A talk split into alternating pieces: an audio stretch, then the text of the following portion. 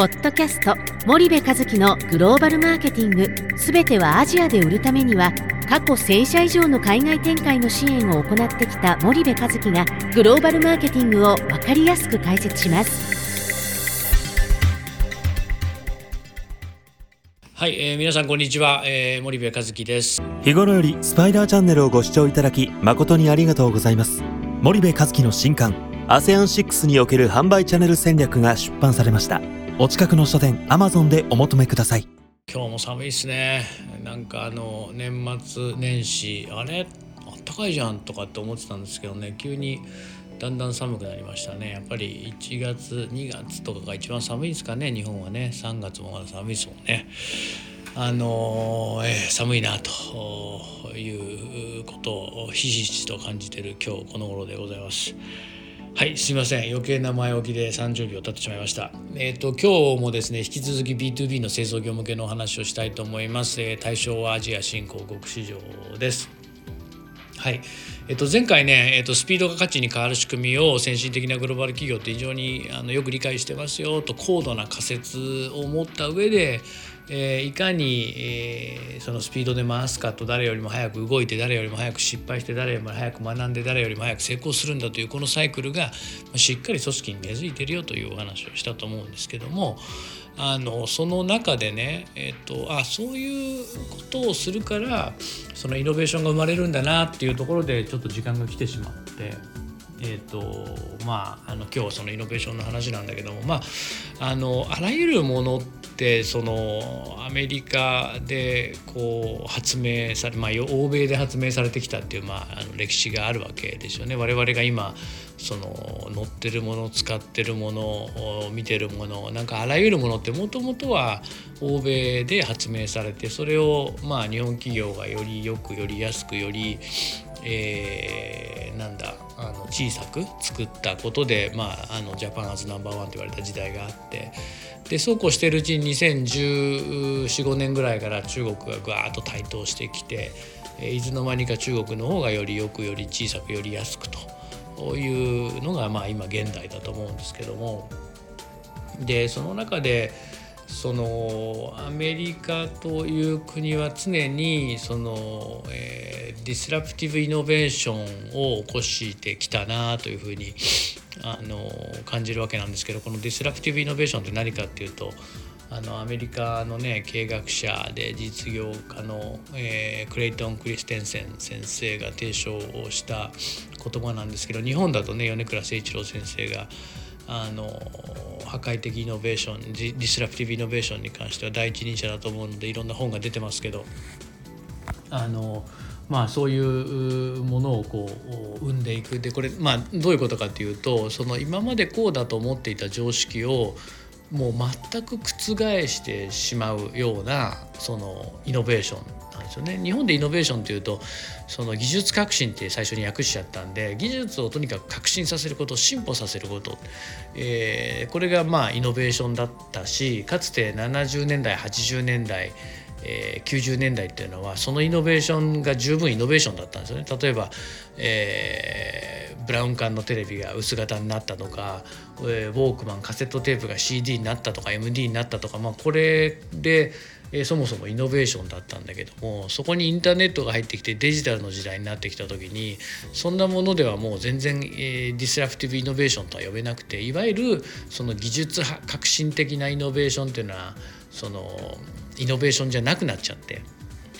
でそれこそその、えー、まあ最近日本でもあの、えー、改正法法改正であの議論が話題になってますけどその Uber のようなねライドシェアとかいわゆる既存のその、えー、サービスに新しい何かを新結合させることで結合させることで全く違う価値を生んでいくみたいなねこういうものがこうあのイノベーションになってくるんだけどもまああアメリカってあのこういうところから disruptive innovation を生んでいくんだななんていうふうにはこうすごくあの感じ感じる日々そのあの欧米の先進的なグローバル企業を見ているとそんなことを感じますと。で一方で今日本企業っていうのはそのイノベーションのジレンマと言われる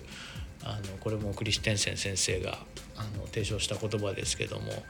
まあ、あの意味としてはある技術に基づいた製品やサービスで成功すれば成功するほどその技術にこだわるのでイノベーションに立ち遅れ衰退してしまうことって、まあ、日本の B2B の製造業の多くはね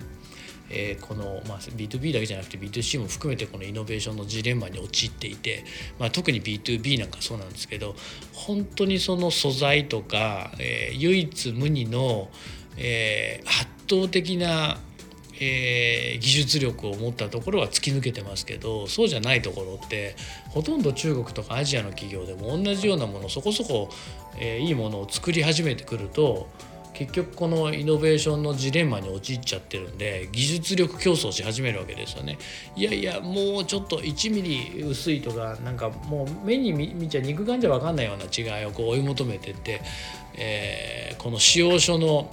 に出てくるような消費者とかあのユーザーはね B2B なんで消費者じゃなくてユーザーとかは全く見ないような違いにこうなんだろう競争の中心を持ってってしまうんだけどもそんなことじゃないよねと。あのイノベーションってそもそもそのシュンペーターが言った言葉ですけどあの5分類あって新しい製品の創出これ1つ目。で2つ目が新しい方法の導入。方法でもこれイノベーションなんですよね。であと新しい市場の開拓。これマーケットニューマーケットを開拓することもイノベーションだし新しい資源の獲得ニューソース・オブ・サプライ。これもイノベーションの一つだしあのあと新しい組織の実現これニューオーガニゼーションこれもイノベーションなわけですよね。でこういうものがやっぱりその足りない、うん、どうしてもそのもともとアメリカ欧米が作ったものをよりよくより安くより小さくすることで、えー、この今の日本の地位を築いてきたのでそこでまたイノベーションイコールその技術革新というふうに訳してるのでそこにどうしてもこだわってしまう。でもそうじゃないんだと今の技術を何かと組み合わせることで新しい価値を生んでいくみたいなことってやっぱこのあの先進グローバル企業のスピードが価値に変わる仕組みこれもその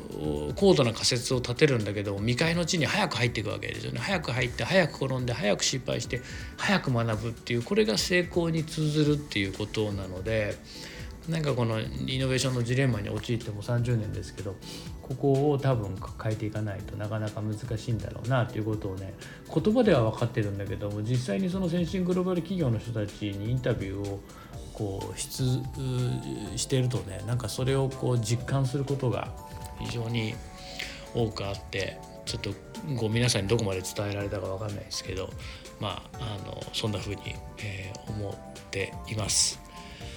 はい今日これぐらいにしたいと思います。また次回お会いいたしましょう。本日のポッドキャストはいかがでしたか？番組では森部和樹へのご質問をお待ちしております。皆様からのご質問は番組を通じ匿名でお答えさせていただきます。ご質問は番組概要欄からお願いいたします。たくさんのご質問をお待ちしております。それではまた次回お目にかかりましょう。ポッドキャスト森部和樹のグローバルマーケティング。この番組はスパイダーイニシアティブ株式会社の提供によりお送りいたしました。